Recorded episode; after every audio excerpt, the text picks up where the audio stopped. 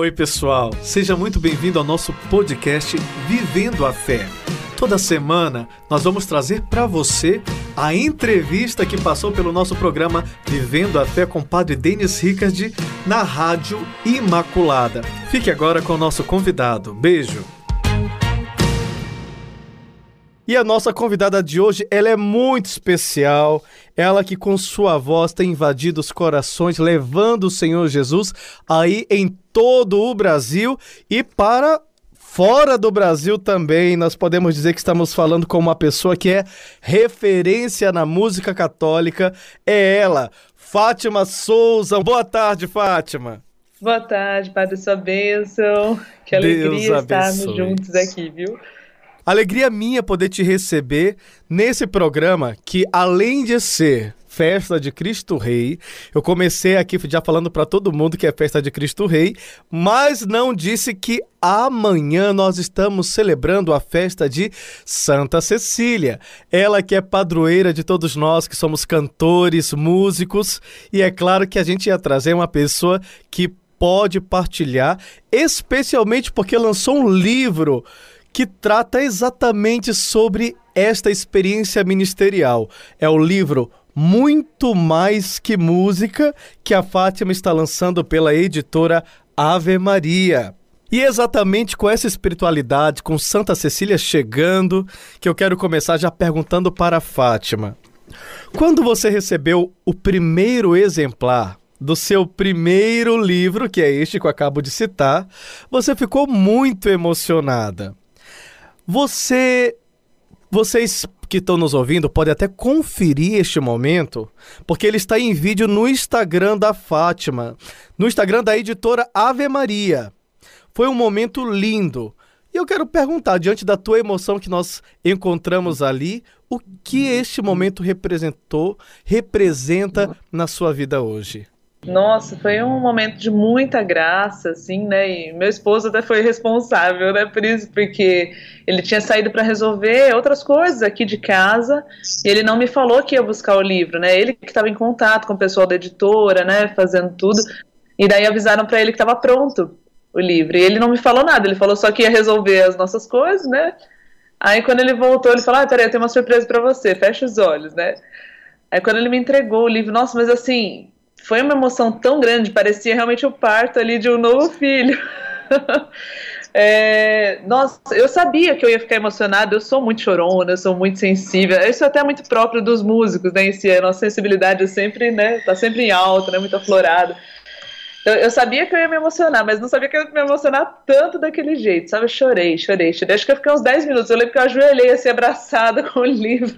eu, meu Deus, Obrigado, obrigado, Senhor. Então, é um momento de graça, assim, significa muito, né? Eu lembro até de quando eu lancei também o meu primeiro CD, fazendo trabalho solo, também foi uma grande emoção receber o primeiro CD ali na mão. Realmente parece parece que é toda uma gestação, o processo que a gente está fazendo, né, de gravação, tudo, e depois o processo agora do livro sendo escrito, né, depois ele sendo sendo finalizado na editora parece todo um período de gestação e quando vem para nossa mão parece que é realmente um filho que nasceu. Então, um, nossa, é uma graça muito grande. Não tem nem como colocar assim em palavras mesmo tudo que eu senti, tudo que eu sinto ainda quando eu pego aqui neste meu novo filho, neste livro.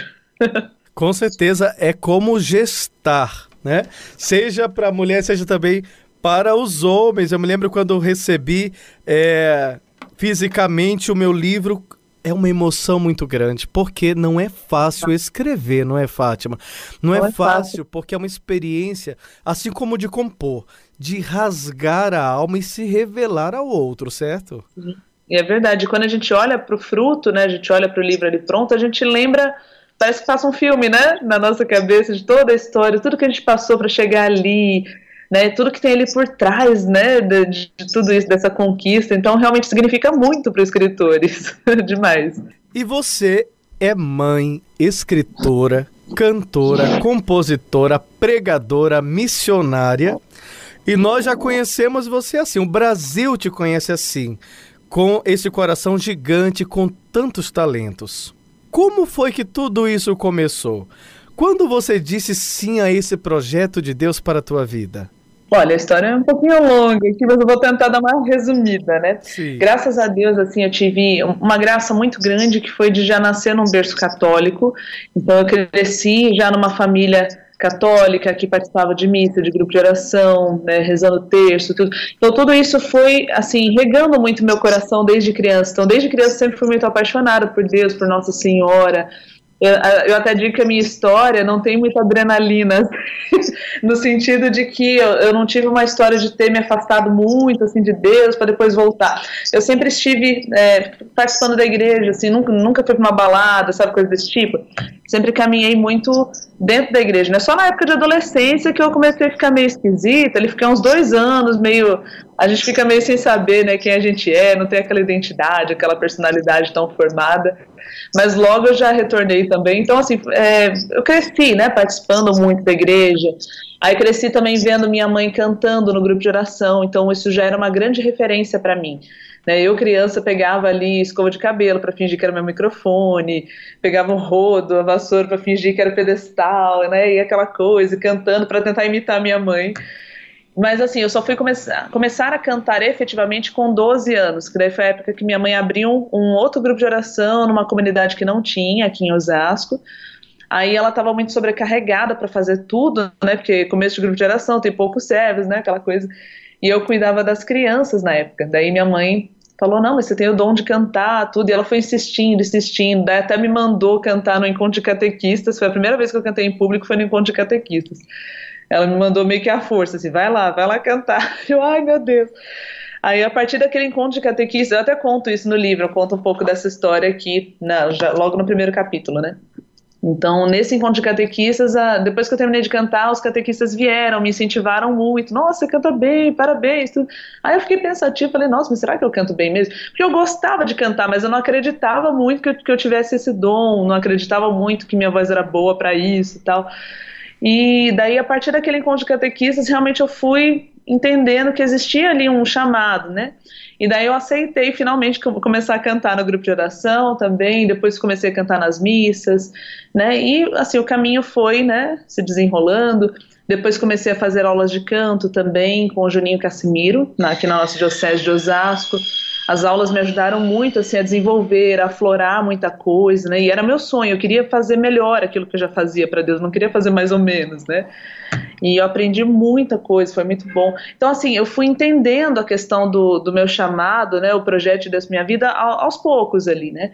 Eu tinha também muito desejo de pregar, né? Eu falava, ai, Senhor, eu quero pregar por todos os lugares que o Senhor quiser me levar, né?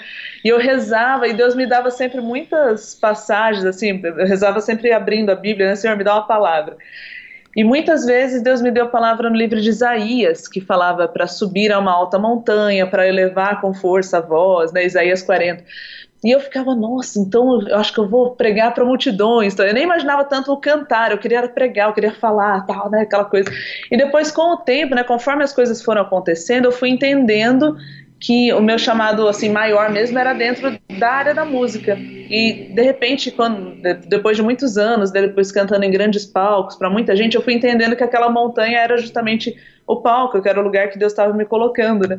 Mas demorou até eu entendendo isso foi bem aos poucos. Eu só ficava ai Senhor eis-me aqui eu quero fazer a tua vontade né? Para onde o Senhor quiser que eu vá. Já tive oportunidades também de pregar para muitas pessoas mas sempre o, o chamado maior foi mais dentro da música mesmo, né? E sempre gostei de escrever também, né? Escrever sempre foi muito fácil para mim, vamos dizer. Sempre tive muita facilidade em português, né? Redação, dissertação, fluía assim que era uma beleza. Né, mas eu fui meio que voltar mais a escrever depois quando eu já estava grávida do meu segundo filho do Emanuel. Foi uma época que eu estava assim escrevendo muitas coisas para ele, né? Ai, meu filho, tudo eu te espero, tudo. Ele faz umas poesias bonitas, né? E eu postava essas poesias no, nos grupos de WhatsApp da família, dos amigos, dos meus intercessores. Todo mundo, nossa, mas você escreve muito bem, você tem que escrever um livro. E daí foi aos poucos as pessoas falando, eu falei, nossa, realmente eu podia escrever um livro, né? Isso foi alimentando aquele sonho no coração, né? E eu, criança, sempre imaginava escrever no livro, escrevia meus caderninhos, colocava lá a autora Fátima Souza, falando das coisas de Nossa Senhora e tal. Então, assim, eu fui vendo que eu poderia tornar isso uma realidade. Eu poderia partilhar coisas que eu fui vivendo, tudo, né? Depois eu posso até entrar um pouco mais em detalhe de como foi essa história é, para o livro, né? Mas, assim, a questão do chamado de Deus, de ir percebendo projeto de Deus para minha vida realmente foi passo a passo, foi caminhando, ouvindo a Deus, entendendo ali a circunstância do momento, acolhendo, entendendo também quais os dons, as aptidões que Ele tinha colocado em mim. Então, passo a passo, eu fui é, conseguindo entender, compreender, né? E tenho buscado ainda, né? Porque a gente sabe que sempre Deus tem algo mais, né? E quando você olha para sua história, Fátima, daquela menina com 13, 14 anos ali começando a cantar na igreja, cantando para os catequistas, é claro que de lá para cá muita coisa mudou. Se você pudesse citar dessa trajetória, daquilo que Deus fez, o que você diria que mais é, mudou, marcou a tua história desse processo de lá até hoje? Eu acredito que seja justamente esse processo de amadurecimento, né? Porque a gente começa tudo muito cru, né? Aquela coisa é, muito com muitas afetações, muita coisa ainda enraizada na gente, né? E conforme o tempo vai passando, a gente vai entendendo melhor aquilo que Deus quer, a gente vai vivendo melhor a nossa vocação. Hoje também já sou casada há 10 anos, já temos aqui nossos filhos. Então, até a própria dinâmica do casamento, né, do matrimônio, tem me ensinado muito nesse sentido, na questão de amadurecer. Então, a minha vida não é para mim, a minha vida é para o outro, né? Igual, eu sempre lembro de uma poesia que eu li uma vez, eu só não lembro de quem é, que fala que o sol não brilha para si, né? Não aquece para si, mas para o outro, né? Então, a flor também, ela não embeleza ali para si mesma, né? Nem tem aquele cheiro maravilhoso só para si mesma, mas para servir os outros. Então, isso eu, eu, percebo que eu fui aprendendo e tenho aprendido aos poucos essa questão. Isso tem trazido mais maturidade, de tirar muito o foco de mim e te, entender que eu preciso fazer pelos outros. Né? Isso tem sido muito bom. E com certeza isso nos educa, não é? Nossos ouvintes que estão aí ligadinhos conosco, que conhecem o trabalho da Fátima Souza e que hoje nesse bate-papo estão podendo conhecer um pouco mais da sua história, da sua intimidade e desse livro. E Fátima, você tem noção que a sua voz alcançou o Brasil, é razão da conversão de muitas pessoas, que Deus te deu um dom e você o multiplicou na sua própria vida e na vida de muita gente, como é para você perceber através do retorno, que, são, é, que é um retorno que acontece por meio de muitos testemunhos que você recebe. Como é para você isso? Olha, eu, eu sinceramente eu não sabia muito bem como reagir no início, né? A gente fica muito envergonhada, eu era muito tímida. Então, quando eu comecei a cantar na igreja, as pessoas vinham dando aquele feedback positivo, pessoas falando que, que era bonito e tal, ou, ou até pessoas que falavam, né, que sentiram Deus, conseguiram rezar com a música, eu não, eu não sabia onde enfiar a cara, né? Eu até coloquei isso aqui no livro também, como foi esse meu processo de aceitação também do dom. Eu tive que passar por esse processo, porque eu achava que, por exemplo, quando alguém viesse elogiar, tipo, ah, Fátima, sua voz é linda, e eu falasse obrigada, esse obrigada para mim já era orgulho. Sim. eu tinha muito medo de cair no orgulho, ficava, não, meu Deus, o que, que eu tenho que falar? Daí foi meu diretor espiritual, Padre Marcos Funchal, que hoje também é meu pároco, foi ele que me ajudou muito na época. Eu jovenzinha, estava lá com os meus 15 anos, né? E ele percebeu que eu tinha essa, essa dificuldade, né? E ele foi nas direções, ele foi trabalhando isso, né? Me falando, olha, é importante que você saiba, né? Como reagir, como agradecer, né, pelo que as pessoas estão te trazendo, tudo. E eu fui entendendo que agradecer não era orgulho, né, era só um agradecimento, enfim, pelo que a pessoa trouxe, a pessoa saiu do lugar dela, veio falar, né, então a pessoa fez um julgamento bom ali, eu tenho que agradecer simplesmente, né, louvar a Deus, dirigir essa glória para Deus. Então eu fui entendendo, aos poucos eu fui aceitando, eu demorei um pouco para aceitar essa coisa, de falar, não, realmente Deus me deu esse dom, realmente eu tenho essa voz que Deus me deu, nessa voz Deus colocou esse, esse dom tal. Então foi bem aos poucos esse processo de aceitação e hoje eu vejo através dos muitos testemunhos que chegam que realmente é, é, tudo é graça de Deus, né? E eu sempre lembro do que São João Paulo II colocou naquela carta aos artistas, né, que o nosso dom, a nossa, o nosso talento para a arte, ele é somente uma centelha mesmo ali da beleza infinita de Deus. Então eu me sinto honrado, falo, nossa Senhor, eu não merecia né, por ser quem eu sou, mas assim, o Senhor quis colocar em mim uma centelha da, da tua infinita beleza. O Senhor quis colocar beleza em mim nesse sentido da, da musicalidade. Eu agradeço a Deus, eu louvo a Deus. Né, pelos testemunhos que chegam, porque é a graça dele atuando em nós, né? Se não fosse por ele, a gente não teria. Então eu louvo muito a Deus, louvo muito a Deus mesmo e, e quero estar sempre disponível para o que ele quiser realizar. E como é rico, Fátima, te escutar falar sobre isso, né? Muitos músicos católicos que também estão nos escutando, porque nós que que nascemos dentro de uma realidade de renovação carismática, de movimento carismático. Lá nós aprendemos muito, lá nós iniciamos o nosso trabalho de serviço a Deus efetivamente, mas a, a próprio, o próprio movimento passou por um processo para aprender que uh, o, o, o, muito obrigado não, é, não era um problema. Porque eu me lembro quando eu era ministro de música com 13, 14 anos, que nós tínhamos realmente essa, essa isso como parte da formação, né? Quando alguém Sim. lhe disser obrigado, você não pode reter em você, não responda obrigado, diga, diga graças a Deus, né? Que é, glória a Deus. É, glória a Deus, é graças a Deus, né? Havia esse medo, né? Um medo que, que, que, que, que é, é, faz sentido quando nós estamos na imaturidade, na infância espiritual. Porque Exatamente. na infância espiritual nós corremos o risco realmente de achar que somos nós que fazemos. Mas depois que passamos pelo processo de amadurecimento, podemos sim receber a, a, o, o elogio ou o testemunho acerca daquilo que Deus fez em nós, sabendo que é dele, não é verdade? É verdade, é bem assim. Então é um processo mesmo, né, de amadurecimento que a gente vai passando. A gente tem que se abrir simplesmente, né, para reconhecer. Eu fui entendendo também isso, eu coloquei também no livro a questão da humildade, né, que a humildade não é a gente se fazer de coitado, não é a gente, quando a pessoa vem nos elogiar, a gente fica, ai não, imagina, ah não, eu não canto tudo isso, ai não, é, é porque tem, tem, gente que acaba indo para esse lado, né? Sim. Mas uma das coisas que o padre também me ensinou é que a humildade é a verdade. Então, se você sabe que você canta bem, por que você vai ficar negando? Entende? Acaba sendo uma falsa humildade. Então, ele falava: se você sabe que você canta bem, se você sabe que você faz bem, isso a pessoa vem te elogiar, obrigado. Ponto. se a pessoa se alongar muito no elogio, você começar a ficar meio sem graça, não, então louva, é, louva a Deus por isso, enfim, peça oração, pessoa, ah, reze por mim, para que eu seja sempre fiel no meu ministério tudo. Então eu fui entendendo que é, era uma coisa muito natural, eu que estava complicando demais o negócio. Perfeito, porque senão a gente acaba assumindo uma culpa desnecessária, se sentindo culpado por fazer bem feito o serviço de Deus. É bem isso. Exatamente. A humildade é a verdade, a gente ser verdadeiro, ponto, né? Assim como a gente tem coisas lindas, nós também tem coisas que não são tão lindas, né? A gente tem que saber reconhecer tanto para um lado quanto para o outro, né? Exatamente. E como que você escolheu a temática desse livro? Então, a princípio eu pensava, o, o, nome que eu tinha em mente logo no começo, quando eu comecei a escrever, era Músicos Regidos pelo Maestro do Amor. era algo assim. Mas eu pensei, nossa, muito bonito muito também. longo esse título, né? Comecei a pensar, porque eu imaginava assim, tipo, Deus sendo maestro e a gente sendo conduzido ali pelas batutas dele e tal. Mas aí eu fui vendo que o título era muito grande, né? E eu fui escrevendo, eu até perguntei padre, o padre Adriano Zandonada, Canção Nova, ele sempre me ajuda muito, né, com as coisas. Eu lembro que eu perguntei para ele, ele também achou um pouco longo. Ele falou: "Filha, mas não se preocupa agora com isso. Vai escrevendo, vai escrevendo.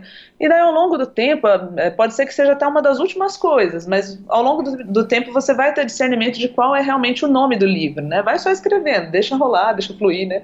Falei: "Então beleza". E fui escrevendo e daí aos poucos, conforme eu fui analisando, é, depois de escrever bastante, conforme eu fui analisando ali o, o, teor, né, o conteúdo do livro, eu fui percebendo que eu poderia colocar então esse título, muito mais que música. Isso é até parte de uma das músicas que eu gravei no meu primeiro trabalho, a música que se chama Hoje Quero, ela tá bem aí no comecinho do livro, deixa eu ver qual página que tá, peraí, só pra... Ah, na página 4. Hoje quero me encontrar contigo, quero te falar sobre coisas que eu jamais te disse, mesmo quando estive assim de ti tão próximo. Eu não quero só cantar, eu não quero só dançar, a noite vai ser mais que luzes, hoje a noite vai ser muito mais que música. Que lindo. e a, essa música é linda, de um, de um amigo meu aqui, o José Luiz, e ele fala, né, quantas noites já vivi entre luzes, entre sons, mas nada se compara à tua presença. Então ele coloca nesse sentido, né, que aquela noite de, de oração, de show, tudo, poderia ser muito mais do que música, poderia ir além. E daí eu fui entendendo que o meu livro estava trazendo exatamente essa realidade, estava trazendo partilha da minha vida, das minhas lutas, para viver justamente isso, né, o que vai além ali só do que é visto, do que é ouvido, né, que é a música, né, então eu fui percebendo que isso estava muito atrelado, a partilha que eu estava trazendo da minha vida e as formações que eu estava trazendo, o que eu queria alcançar mesmo no povo era isso, que a gente pode fazer muito mais do que simplesmente a música, existe algo muito a mais, né, então ao longo das páginas os leitores vão descobrindo o que, que é esse muito mais que música. E no seu livro você traz experiências, histórias vivenciais. Quanto tempo você demorou para reunir essas histórias que viveu no meio dessa vida de missão, de maternidade, de família? Foi em torno de uns três anos, assim, mais ou menos, né? Escrevendo, que eu fui escrevendo bem aos poucos, né? É, eu lembro que eu, o dia que eu senti que eu tinha que escrever o livro foi um dia que eu estava arrumando minha cama. De manhã, assim, eu senti como se fosse um sopro de Deus é, sem eu estar rezando, eu não estava rezando na hora, eu estava ali só arrumando a cama, né? Aquela coisa. Aí me veio, sabe, como uma inspiração, um livro para músicos. E eu fiquei, caramba, que interessante, eu poderia mesmo escrever um livro para músicos, né? Nessa época, assim, eu já tinha ouvido muitas pessoas falando que eu poderia escrever um livro, que foi já depois que eu já tinha meu segundo filho, tudo, que eu tinha escrito tanta coisa ali para ele, coisas de maternidade. Né? E quando veio essa inspiração de Deus ali, mesmo sem eu estar rezando, Falei, caramba, que legal isso aqui. E eu comecei a trabalhar na ideia, mas bem devagar, assim, eu até digo que foram passos um pouco tímidos ali, bem aos pouquinhos, porque era algo muito novo para mim, né? Até então eu só tinha produzido CDs, cantando, tal, tal, tal. E de repente escrever um livro era algo novo. Eu ficava, nossa, mas será que eu vou saber dar um formato de livro? será que eu vou conseguir, né, separar bonitinho, capítulos? E a facilidade para escrever eu já tinha. Mas a questão era, eu não sabia se eu ia conseguir dar aquele formato. E daí eu fui, fui escrevendo, sabe, entre uma viagem e outra. Daqui em casa era um pouco difícil com as crianças, com barulho, mas eu aproveitava os momentos de, de viagens para os eventos. Então eu entrava no avião, meu esposo sempre gosta muito de dormir no avião, e hoje eu não gosto de dormir, eu quero estar fazendo alguma coisa, quero aproveitar o tempo.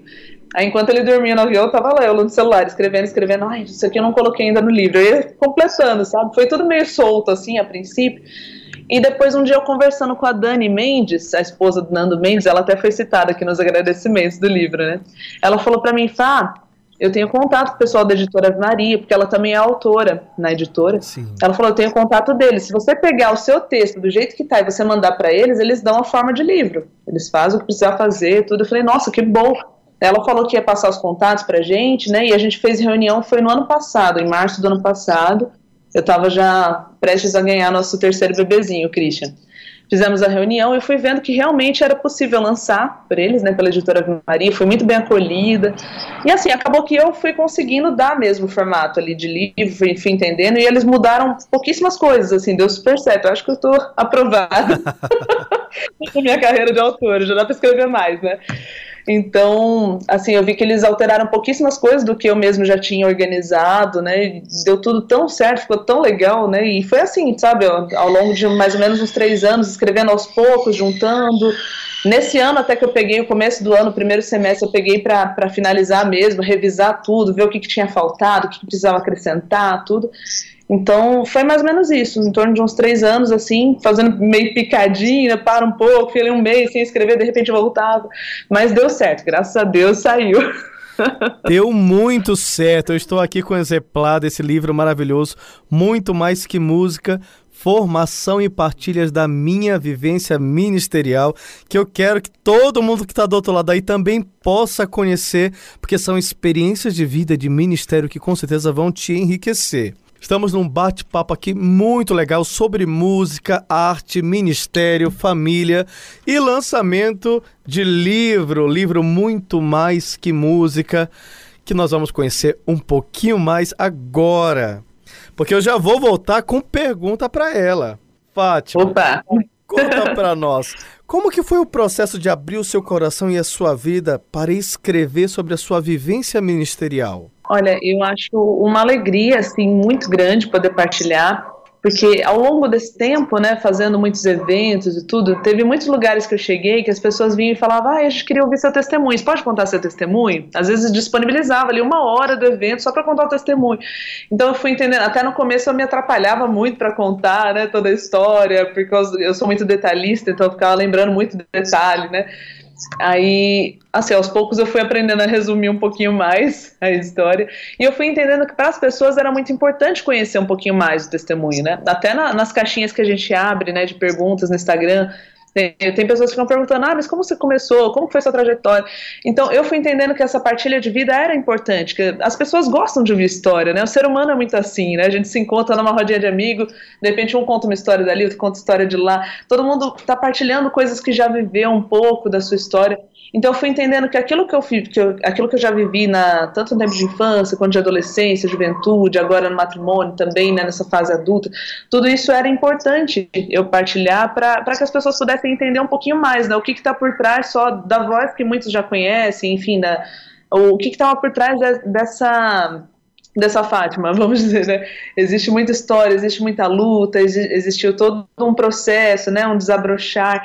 Então, eu me sinto muito feliz em poder partilhar, porque eu vejo que essas partilhas ajudam muito. Assim como eu gosto também de ouvir partilhas de cantores, de outras pessoas que são referência, assim, eu acho muito importante entender um pouquinho mais sobre a história da pessoa, então eu achei bem legal poder trazer isso também no livro, né? Então tem vários textos, tem um momento ali no capítulo 1 mesmo, eu abordo bastante sobre o meu chamado, né? Conto ali brevemente um pouco sobre a minha vida até agora.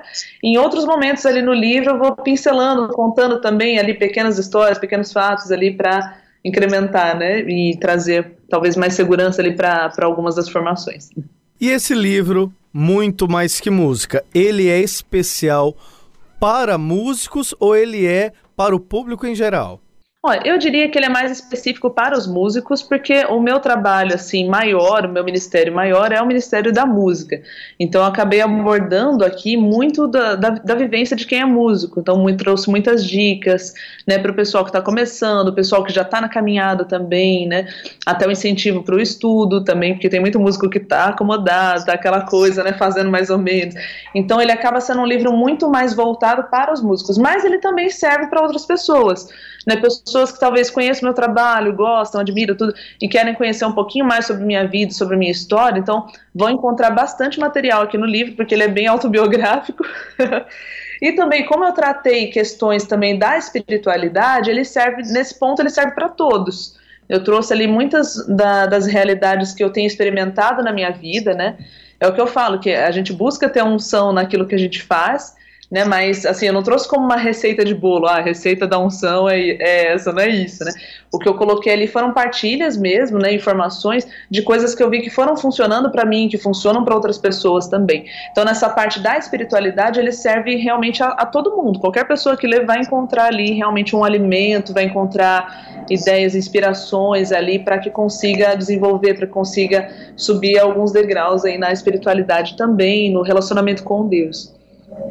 No capítulo 3, o título é A Pergunta que Não Quer Calar há Décadas: Sou ou não sou um artista? Uhum. Conta pra gente, Fátima, o que é ser um artista cristão para você?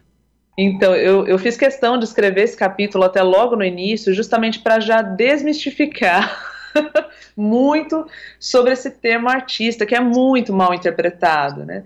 As pessoas ficam falando, né? Eu já ouvi, nossa, muita gente falando assim, desde sempre. Ah, não, eu, eu, sou músico de Deus, eu não sou artista. Sim. Ah, eu sou um servo de Deus, eu não sou artista. Fala, peraí, mas vamos, vamos analisar a palavra artista. Artista é quem trabalha com o quê? Com arte? Sim. Então, automaticamente, se você trabalha com arte, a música é arte. Então você é um artista, não tem como você tirar isso, não tem como você separar isso. E até eu justifico também trazendo a carta de São João Paulo II aos artistas. Falo, gente, até o próprio São João Paulo II chamou a gente de artistas, né? Quem somos nós para dizer que não somos artistas? Não, não sou artista. É que na verdade eu acredito que as pessoas confundem muito o termo artista com a questão da, da estrela, né? É, do estrelismo. Então muita gente acaba achando que, ah, se eu falar que eu sou artista né? É como se eu, se eu fosse uma estrela, né? Então eu fiz questão de colocar nesse capítulo trazendo essa questão. Então, já que somos artistas, gente, né? Se nós trabalhamos com arte, somos artistas, então a gente tem que procurar fazer arte da melhor forma possível. E São João Paulo II, o padre já deve ter lido essa carta também, é uma carta já, acho que é do ano, eu não lembro se é do ano 2000 ou 2001, mais ou menos, né? Uma carta que eu li naquela época e depois já, já li, reli outras vezes, porque é uma carta muito rica. Então, através dessa carta, eu fui entendendo assim mais a fundo essa questão do ser artista.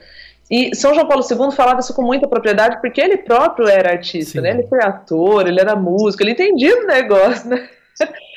E dali eu fui entendendo que realmente trabalhar com a arte, né, é muito mais do que eu simplesmente ir lá, né, e tocar e cantar e falar que eu estou só ajudando, né? Que tem muita gente que está nessa realidade, né? Que às vezes começa a trabalhar no Ministério de Música justamente para ajudar, porque não tem muita gente, tal. Só que o que eu acho complicado é que muita gente às vezes acaba ficando nessa coisa a vida toda, não sai disso, né? Então, ah, eu vou lá para ajudar. Ah, eu vou lá e faço, faço o que eu posso. Né, e fica só nisso, não procura progredir, né? E fica sempre cantando mais ou menos, fica sempre tocando mais ou menos, enquanto o, a música secular está aí crescendo, né? Aquela coisa maravilhosa, aqueles shows maravilhosos, som maravilhoso, pessoas cantando maravilhosamente bem, né? Então eu falo, poxa, mas a gente está cantando para Deus, né? E tem gente que dá desculpa ainda, não, mas é para é Deus mesmo, eu faço de coração, né? E fica dando essas desculpas como se para Deus pudesse ser de qualquer jeito. Eu falo, gente, já que é para Deus, aí tinha que ser assim, o melhor possível, tinha que ser muito melhor do que um show secular, tinha que ser muito melhor que o Chitãozinho Chororó, assim, né? muito melhor que a Sandy, muito melhor que qualquer um, a Beyoncé. A gente tinha que fazer muito melhor, justamente por ser para Deus, justamente por ser para o povo de Deus. Não, Deus merece o nosso melhor. Então, nesse ponto, eu desperto para que os artistas realmente, assim, tomem posse disso. Eu sou um artista, eu trabalho com arte e eu preciso fazer melhor isso. Eu não posso ficar cantando a vida toda, mais ou menos. Sempre com dificuldade de respiração, sempre desafinando, né? Dificuldade de. Fala, gente, vamos estudar, né? eu fico, sabe, eu fico impactada com isso, assim, sabe, com o comodismo de muita gente. Uhum. Então precisa despertar para isso, falar, não, vamos estudar, vamos fazer realmente arte com excelência, vamos fazer o nosso melhor, né, para que, assim, isso já extingue uma boa parte, né, uma boa porcentagem dos problemas que os ministérios têm, né, de, de perceber. Então, eu sou artista, eu tenho que trabalhar com arte, tenho que fazer da melhor forma possível. Né, e perceber, claro, se aquilo também é um talento da pessoa, não é, porque tem pessoas que às vezes estão no ministério, mas não tem realmente aquele chamado, para aquilo. Né? Às vezes começou ali para ajudar, mas às vezes nem está ajudando, está atrapalhando. A pessoa também precisa estudar para perceber se aquilo realmente é um dom para ela, é realmente um caminho para ela, porque às vezes ela tem aptidão para outra área também. Né? Então a gente tem que perceber, sabe? Eu acredito que a gente tem que sa saber dar nome aí para as coisas, né? E estudar para a gente poder progredir. Eu concordo completamente com você. É, também como pessoa que trabalha com arte, esses dias eu estava palestrando para o pessoal da Conferência da Música Católica e eu dizia exatamente isso, que precisamos quebrar esse estereótipo que ainda existe é, acerca do artista, né? Como aquele inacessível, aquele que está lá no alto, cheio de exigências, né? Uhum. Porque uhum. o artista católico, o artista cristão, ele precisa exercer bem a sua arte, mas sem nunca se esquecer da humildade sem medo Sim, de reconhecer a sua identidade. A sua identidade é de artista. Esse é o seu chamado. Mas você falando me fez lembrar também de uma outra questão. Agora chegou aquela hora do programa, hora de polêmica. Eita, nós. Vamos lá, bora lá. Porque você falando, Fátima, me, me fez recordar, e agora eu vou falar não apenas como cantor, mas como sacerdote também, que a gente precisa também crescer reconhecer e valorizar os artistas católicos, porque existem Sim. realidades e processos diferentes. Existe a realidade daquele, daquele que produz arte, trabalha com a arte, com a música, dentro de um ministério de música de grupo de oração, aquele que faz Sim. músicas para a liturgia. Existe também aqueles que têm um chamado particular de Deus para trabalharem também profissionalmente com a música.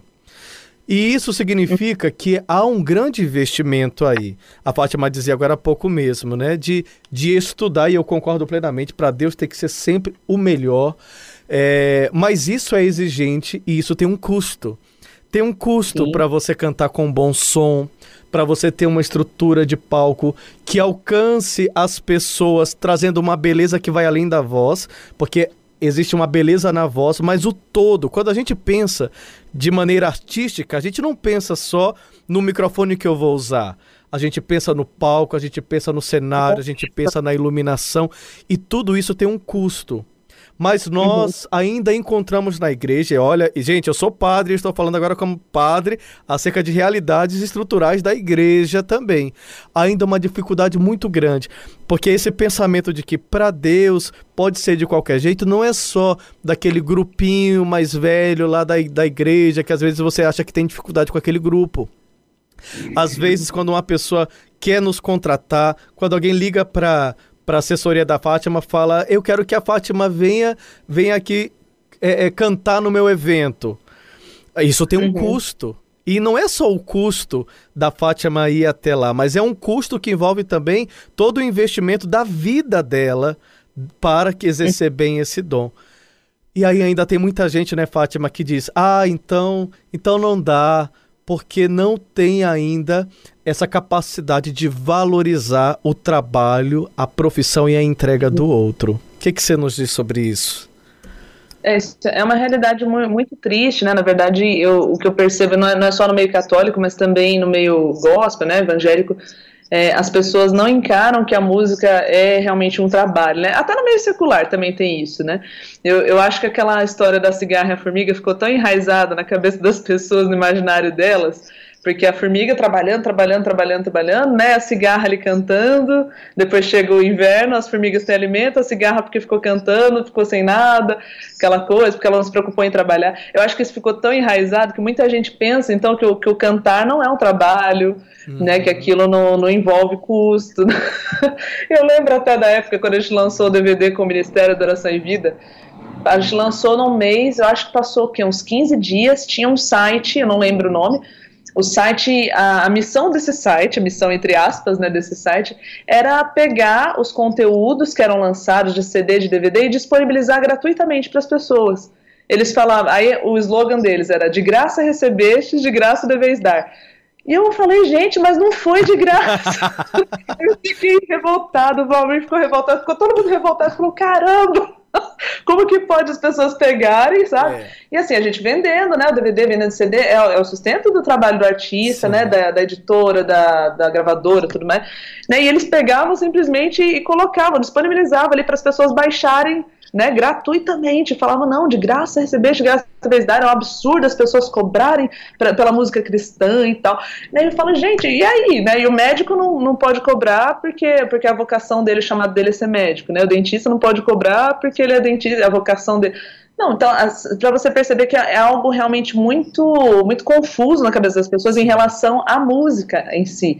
Parece que para as pessoas a música não tem custo, parece que o músico não investe para ter um instrumento bom, parece que o cantor não investe para passar por um fono, para passar né, por uma terapia, direito ali para saber como trabalhar a voz, por aulas de canto. Tudo isso não custa nada, não, de graça uhum. a gente uhum. recebeu tudo.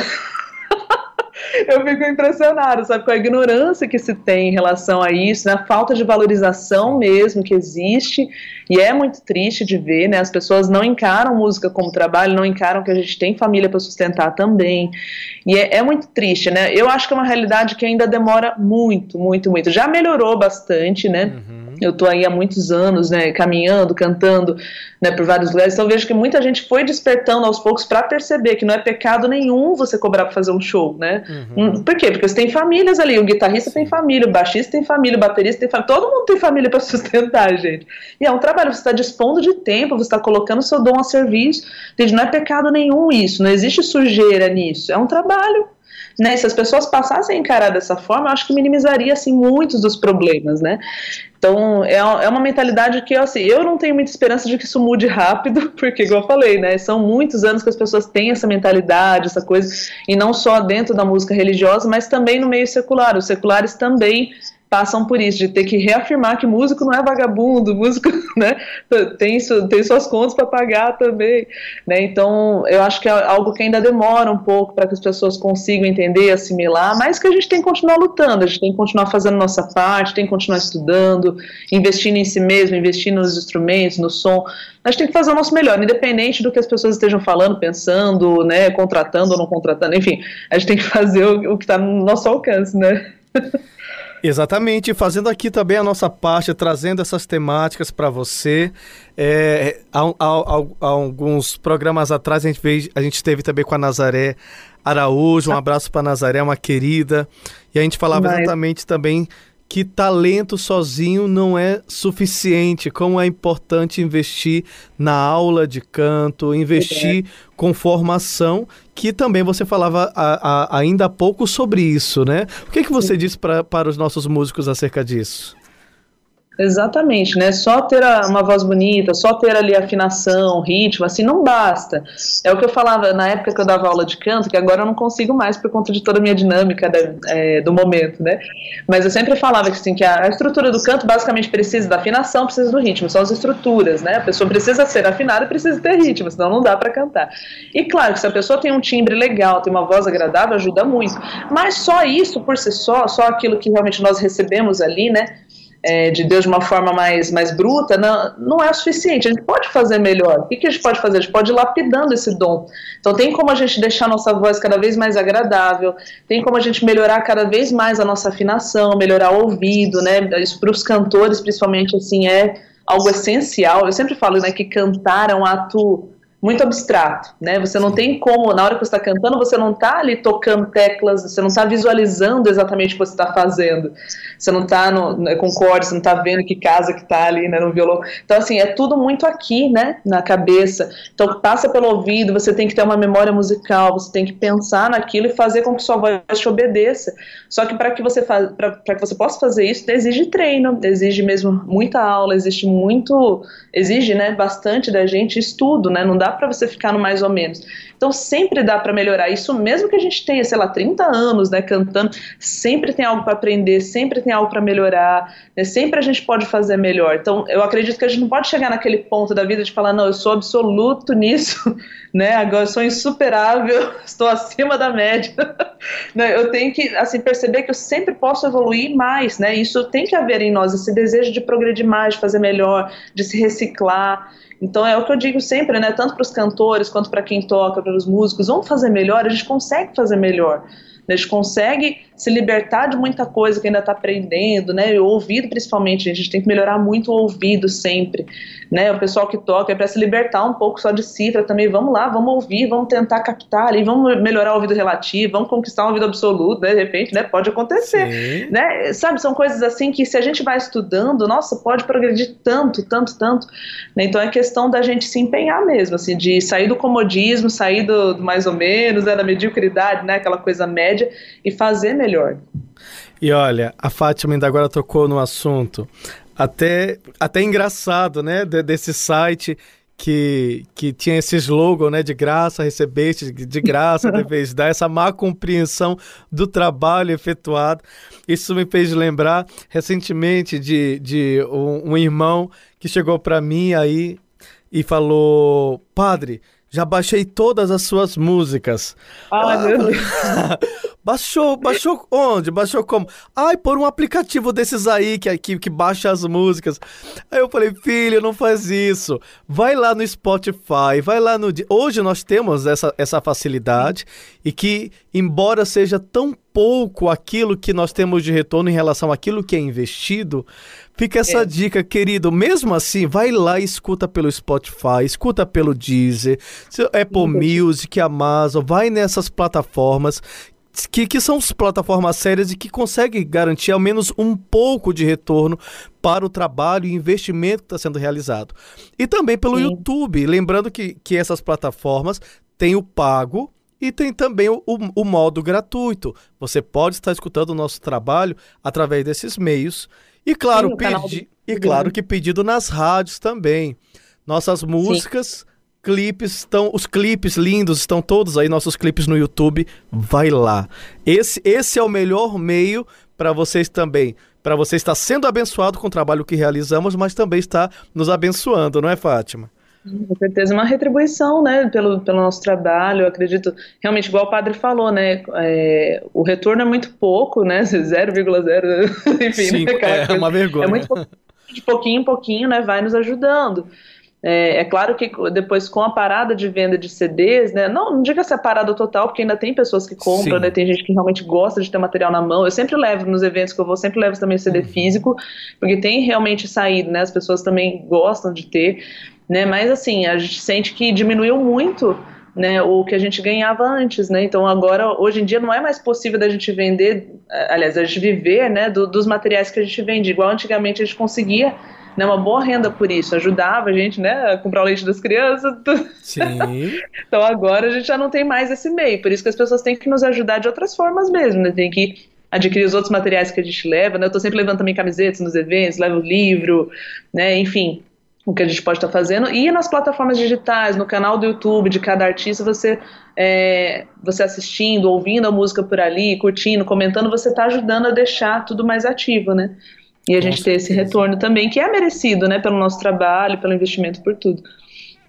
E você que anda pensando aí do outro lado que a vida do artista é luxo, é brilho. Eu agora pergunto, Fátima, a vida do artista não é apenas palco. Existe atrás das cortinas uma vida de sacrifícios e de oração muito concreta, não é verdade? Ô, oh, existe, viu? Olha, muita coisa. Às vezes as pessoas vêm, ai, Fátima, eu queria tanto chegar onde você chegou. Me fala o que, que você fez, que eu quero saber, porque eu também quero estar no palco. Um dia eu também quero gravar CD, eu também quero isso, quero aquilo. Né? E, às vezes eu, eu olho assim e falo, nossa, mas parece que a pessoa está iludida. porque vê assim só a parte perfume da história, né? Não vê que tem todo, né, um, como posso dizer, um, é, é como se as pessoas enxergassem só o bônus, mas não vissem o ônus, né? Tudo que a gente passa para chegar até ali, né? Todo um caminho trilhado, né? As coisas não são fáceis, né? Não são simples, né? Tudo muito, muito aos poucos, né? No meu caso foi todo um caminho trilhado.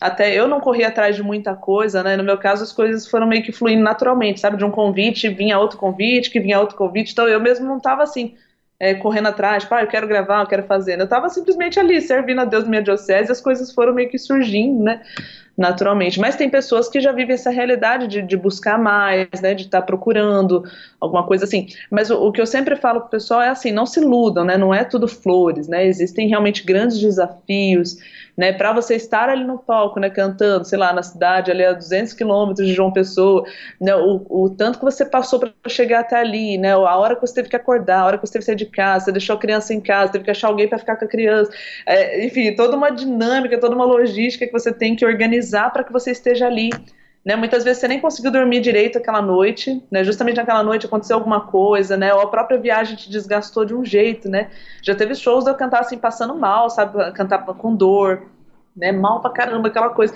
e eu tentando ali me superar, meu Deus do céu, eu tenho que fazer o meu melhor, né, cantar com equipamento ruim, já aconteceu em muitos lugares, né, cantar tomando choque, o microfone, meu Deus coisas desse tipo. Então, assim, tem momentos que realmente não são fáceis ali na nossa caminhada, né? Ou por trás, o que está acontecendo ali. Então, as, que as pessoas percebam, né? Quem tem esse sonho de estar mais à frente, de estar fazendo alguma coisa em evidência, saiba que não é tudo tão simples, né? Não é tudo flores, e que realmente existe toda uma dinâmica por trás, existe todo um esforço, é um trabalho, né? Como, como todo trabalho tem os seus ossos, né? Os ossos do ofício que a gente fala.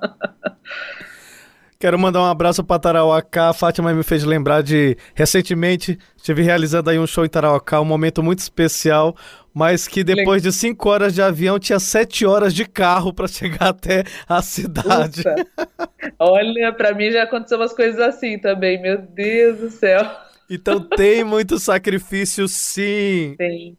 É, a gente chega muitas vezes acabado, né, no lugar, assim. E você tem que chegar com o sorriso estampado no rosto, mesmo sem ter vontade, senão as pessoas ainda vão ficar falando mal de você. Tipo, ah, nossa, né? Não, humilde. É verdade. Tem muito disso, né, padre? Tem muito a gente disso. Muito interpretado às vezes também, né? E Fátima, voltando ao seu livro, você cita São João Batista. Qual que é a Sim. relação dele com você, com a música?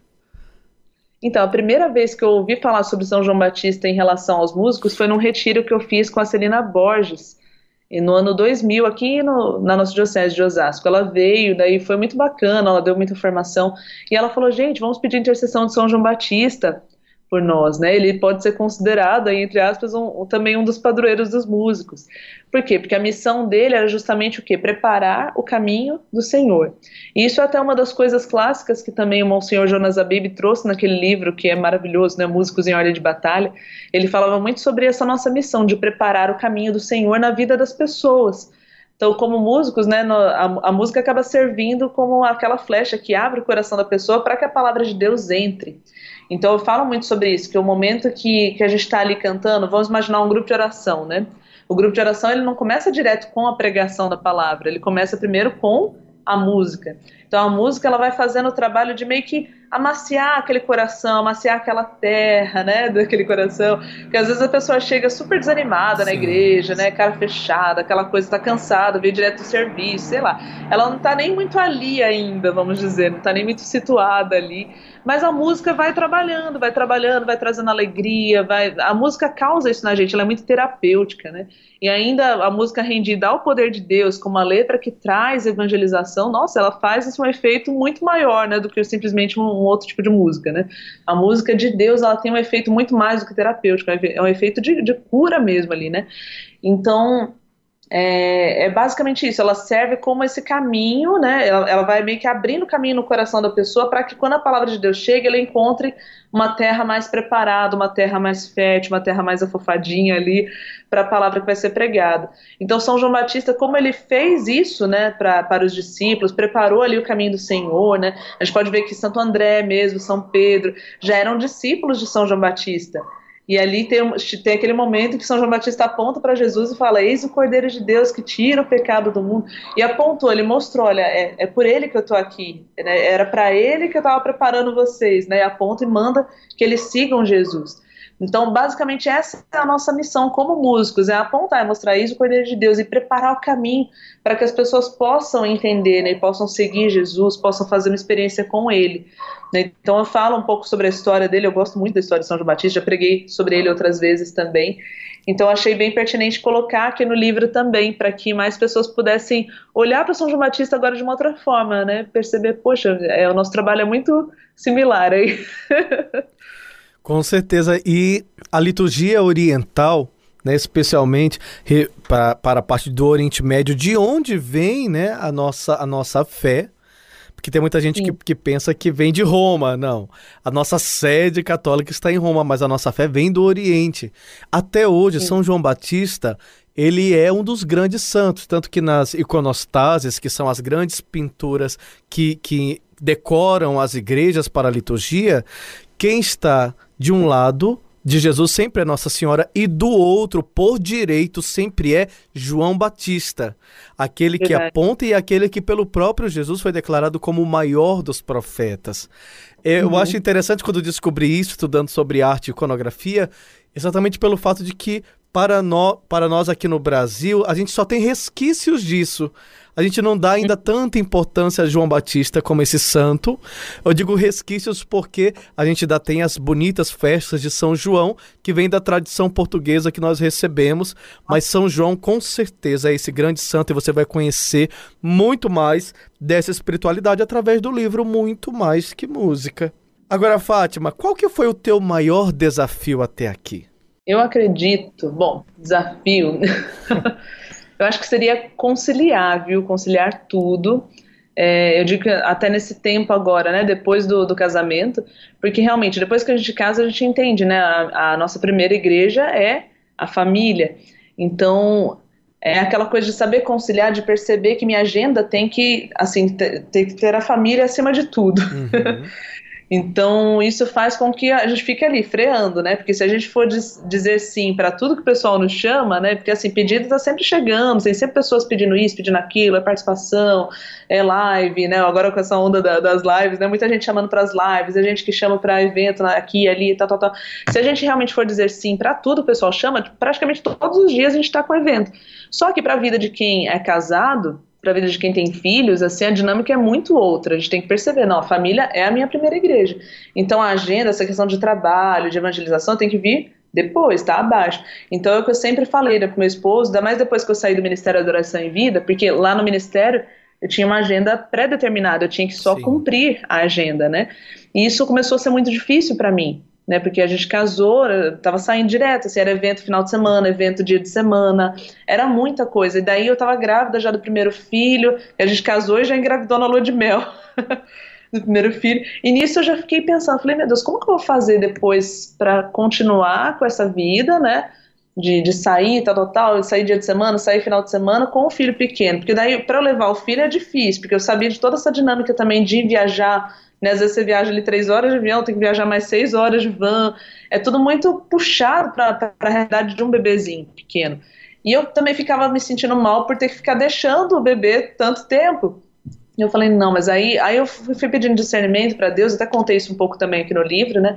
Eu fui pedindo discernimento, o que, que eu tinha que fazer, né? Daí eu percebi que o meu tempo no ministério já tinha acabado. falei, não, realmente agora eu preciso focar na minha família, porque a família sempre foi o meu maior sonho. Muito mais do que cantar, muito mais do que fazer as coisas que eu faço, né? Que são tão visíveis e tudo, né, o meu sonho maior mesmo era casar e ter filhos, né? E eu percebi, falei, não, agora chegou a vez de, eu viver, assim, mais intensamente esse ser família. Daí foi a época que eu saí do ministério, eu estava de seis meses de gestação do Isaac, nosso primeiro filho, eu nem pensava mais, assim, tá cantando, tá fazendo show, assim, cantando sim, né, eu, cantava, eu pensava em cantar na paróquia, perto de casa, mas eu não pensava mais é, nessa realidade de estar gravando, fazendo show. Eu estava num momento que eu queria viver mais ali, sabe, no, no ninho mesmo, servir na comunidade próxima de casa, fazer alguma coisa assim. Eu não estava querendo tanta expansão. Mas assim, aos poucos, né, as pessoas vinham e falavam, né, e Fátima, você não vai gravar? Fátima, a igreja precisa da sua voz. Eu, não, mas eu vou cantar na igreja perto de casa. E o pessoal, não, mas. Né? E as pessoas sempre falando. Aí chegou um momento que eu tava incomodada, assim. Eu, aí eu comecei a rezar. Eu falei, Senhor, é vontade tua ou é vontade das pessoas? Né, que eu grave, que eu faça alguma coisa, e tava chegando propostas de gravadoras, e eu só dizendo não para todo mundo, eu não quero, não quero, agora eu quero focar na minha família e tal. Aí, eu, até o momento que eu realmente me abri, assim, eu senti Deus falando comigo, que eu tinha que começar a sonhar com o trabalho, com o CD na época, né? Isso foi em 2012, né? Finalzinho de 2012. Então eu senti uh, essa moção de Deus para que eu começasse a sonhar com o trabalho e que Ele ia me dar a capacidade de conciliar a minha agenda, de, de fazer a minha agenda. Seria algo diferente. E daí eu fui sentindo paz nessa decisão. Falei, não, se eu puder eu mesmo fazer minha agenda, aí é outra coisa. então isso foi me trazendo uma paz muito grande. Eu Sim. falei, nossa, então é possível fazer um trabalho solo. Daí eu fui pedindo para que Deus tirasse os medos que eu tinha. Eu tinha muito medo de assumir uma coisa só com o meu nome, não ser mais integrante de uma banda, de um ministério. Né, mas assim, aos poucos eu fui pedindo que Deus tirasse aquele medo, assim, no, no dia seguinte eu já estava cheia de ideias, sabe? Né, para gravar um CD e as coisas foram fluindo e daí a gente foi entendendo que era possível conciliar, né, que era só a gente ter a agenda na nossa mão. Então a gente vai marcar o que der. Então nessa data eu não quero marcar nada porque eu tenho, sei lá, festa do meu filho na escola, eu não vou marcar nada nessa data, né? Enfim. Então é muito melhor para uma mãe, eu acho que todas as mães que estão me ouvindo vão concordar, né, que depois que a gente se torna mãe, a gente passa a ter muito isso em mente, essa vontade de ser mais protagonista do próprio trabalho, de poder ter mais controle sobre a nossa agenda, para que a gente possa ser mais presente na vida dos filhos. Né? Mas assim, eu confesso que é sempre um desafio essa questão do conciliar, mesmo tendo a agenda na mão, né? Mas ainda dói, né? Os momentos que a gente tem que sair, os momentos que tem que deixar o filho, né? Tem, tem alguns eventos que a gente tem conseguido levar as crianças, tem sido muito bom, né? Agora, porque agora nós estamos com três filhinhos, então a gente tem levado eles em alguns eventos, né? Daí a nossa assessora vai junto, ajuda a cuidar do bebê, às vezes pega o bebê no meio do evento lá. Enfim, a gente tem conseguido conciliar assim, né? Alguns eventos a gente tem conseguido levar eles, outros eventos a gente deixa com a minha mãe, a gente vai fazendo assim, vai vendo conforme a circunstância, a possibilidade. Então, assim, a dificuldade ainda é, vamos dizer, acho que a maior dificuldade que eu já tive até hoje seria isso, a questão do saber conciliar tudo, de estar presente 100% em cada situação, né? Porque eu digo que mesmo que a gente controle bem a agenda para não ter uma agenda muito lotada, ainda dói muito no coração o momento que tem que sair, né? Porque eu sou mãe, né? Eu sou mãe toda derretida, igual eu falei, eu sou chorona, eu sou derretida. Aquela coisa. meu esposo fala que eu sou muito dona Florinda, que eu sou, ai, tesouro, filhinho, rei, coração, né? Aquela coisa. Eu sou muito assim mesmo. Então, é, dói um pouquinho, né, quando a gente tem que ficar longe de tudo, mas eu tenho pedido a Deus a, a, graça de poder saber fazer bem todas as coisas, né? De estar 100% presente quando eu estou com os filhos, 100% presente quando eu estou ali na missão também, fazer aquilo que, que é o melhor, né? Em cada situação. e aproveitando esse ritmo, essas palavras tão sábias que você está trazendo da sua experiência de vida, qual que é a mensagem que você deixa para os músicos hoje? Bom, bom, a mensagem que eu quero deixar é basicamente aquilo que eu trouxe também no livro, né? Que é não deixem de estudar, não, não se conforme com o ponto, com o grau que vocês chegaram. É lembrar de São Paulo que fala né, que o que importa é prosseguir decididamente, independente do grau que a gente chegou, né? Que a gente possa prosseguir estudando, prosseguir se aperfeiçoando, né? Não se conforme, faça melhor aquilo que você já faz porque com certeza fazendo melhor a música fica mais bela, ela atrai mais as pessoas, né? Porque a gente gosta de ouvir música boa, a gente Sim. gosta de ouvir uma música né, bem feita, bem arranjada, bem executada, né, com vozes afinadas, vozes bem colocadas. Então é muito bom quando a gente vai para um lugar e a gente ouve uma boa música. Então por que não a gente fazer com que as pessoas tenham uma experiência assim através da música que a gente está cantando, da música que a gente está executando? Então assim, não deixem de estudar, não deixem de rezar, acima de tudo, né? Eu, eu falei muito aqui no livro, a questão do nosso relacionamento com Deus. É preciso que a gente tenha amizade com Deus, porque essa amizade com Deus, ela vai naturalmente transbordar na nossa arte, né? Você não precisa forçar um canto ungido, né? Um tocar ungido. A gente não tem que forçar, né? Som a gente não força, som a gente realmente experimenta e vive, né? E como que a gente vive isso? Não é só rezando no dia da missa que você vai tocar, não é só rezando no dia do grupo de oração que a gente vai tocar, mas tem que haver uma vivência com Deus ali no dia a dia, dia após dia. Eu preciso rezar todos os dias, eu preciso comungar mais vezes na semana, sabe? É, a gente se esforçar mais, sabe, Padre? Eu percebo que a gente, a gente pode evoluir mais se a gente quiser. Né? A gente pode fazer boas leituras sobre a igreja, estudar a vida dos santos, ouvir homilia diária. Sabe? São coisas simples, mas assim, que fazem muito, muita diferença se a gente colocar mais em prática. Então, assim, não deixe de estudar, não deixe de rezar, reze mais. Ah, mas eu rezo muito, reza mais. reza o seu terço, reza o seu rosário, se confesse com frequência, sabe? Busque ter uma vida de intimidade e relacionamento com Deus, porque isso vai fazer toda a diferença, né?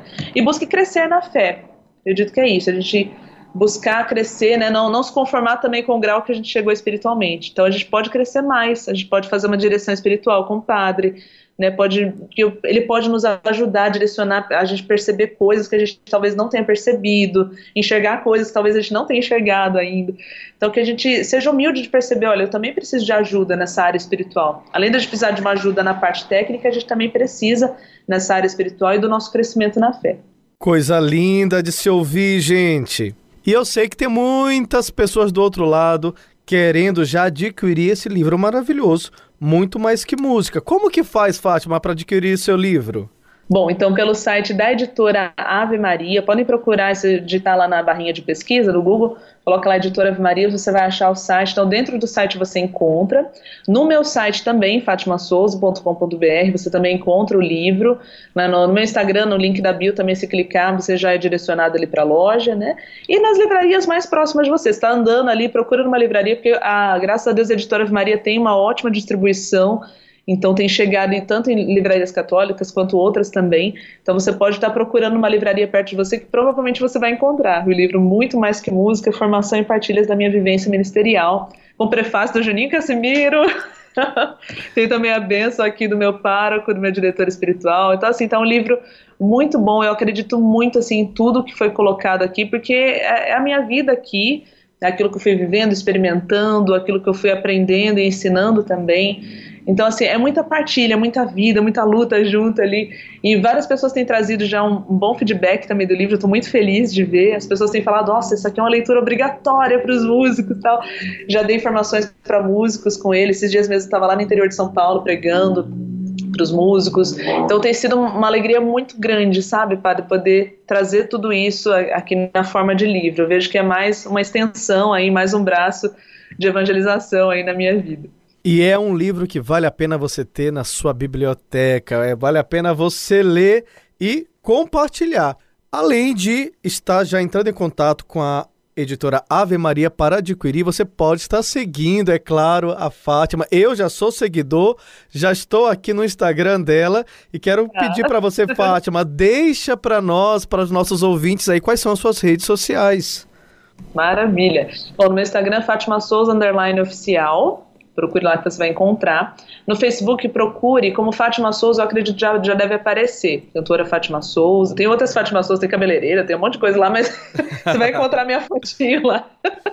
eu acredito que está como cantora Fátima Souza, sabe? E no, tem também o meu canal do YouTube, vocês podem estar procurando lá, Fátima Souza também com Z, procure se vai achar. Né? Tem muita música, tem clipe, tem os covers também que eu tô lançando de canções de outros artistas. Tem sido muito bacana essa experiência. O pessoal gosta de, de ouvir, né? Às Sim. vezes como que fica a música tal na minha versão, né? Então, estou também lançando bastante material por lá. E também estou nas plataformas digitais, procurando lá Fátima Souza, você vai encontrar. Também me siga lá nas plataformas, curta, ouça as músicas, manda para os amigos também, para que mais gente possa ouvir, né? E é uma graça, né? Graças a Deus a gente tem muitos meios aí de, de alcançar o povo de Deus. Com certeza, Fátima, o papo passou rápido, eu nem vi a hora Muito. passar. Quero agradecer imensamente por você ter, ter tido essa disponibilidade de estar aqui comigo, de estar com os ouvintes da Rádio Imaculada, partilhando sobre a tua vida e teu ministério. Quero muito pedir a Deus que te abençoe e ó, o nosso abraço e a nossa gratidão. Amém, Padre. Muito obrigada, muito feliz de estar aqui, viu? Quero mandar um grande beijo para todos que estão acompanhando, ainda mais agora nas proximidades da festa de Santa Cecília, nossa padroeira, padroeira dos músicos, que ela interceda por nós para que saibamos fazer sempre com excelência nosso trabalho, tanto tecnicamente falando, quanto que a nossa vida também com Deus seja uma vida de muita busca, né, de busca de excelência também, né, nessa nossa parte espiritual, que sejamos amigos de Deus de verdade, amigos, filhos, próximos de Deus, né, que deixemos Deus trabalhar nosso coração. Brigadão, Fátima.